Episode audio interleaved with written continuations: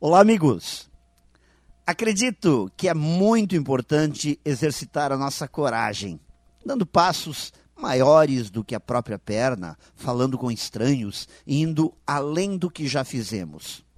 Exercitar o músculo da coragem, do risco, faz muito bem, e mesmo quando não conseguimos exatamente o que buscamos, a tentativa sempre servirá como uma experiência positiva.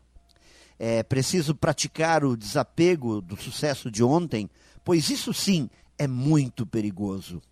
Um pássaro na mão não é melhor do que dois voando, pois às vezes o pássaro que temos em nossas mãos já não tem vida, mas continuamos acreditando que um dia ele vai cantar.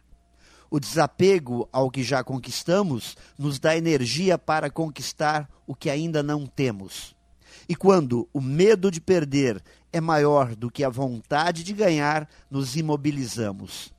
É preciso treinar a coragem, e enquanto não agirmos assim, continuaremos a replicar velhas atitudes, velhas crenças, que ao invés de servirem como alavancas de transformação e crescimento, servem como âncoras, nos mantendo em um passado sem vida.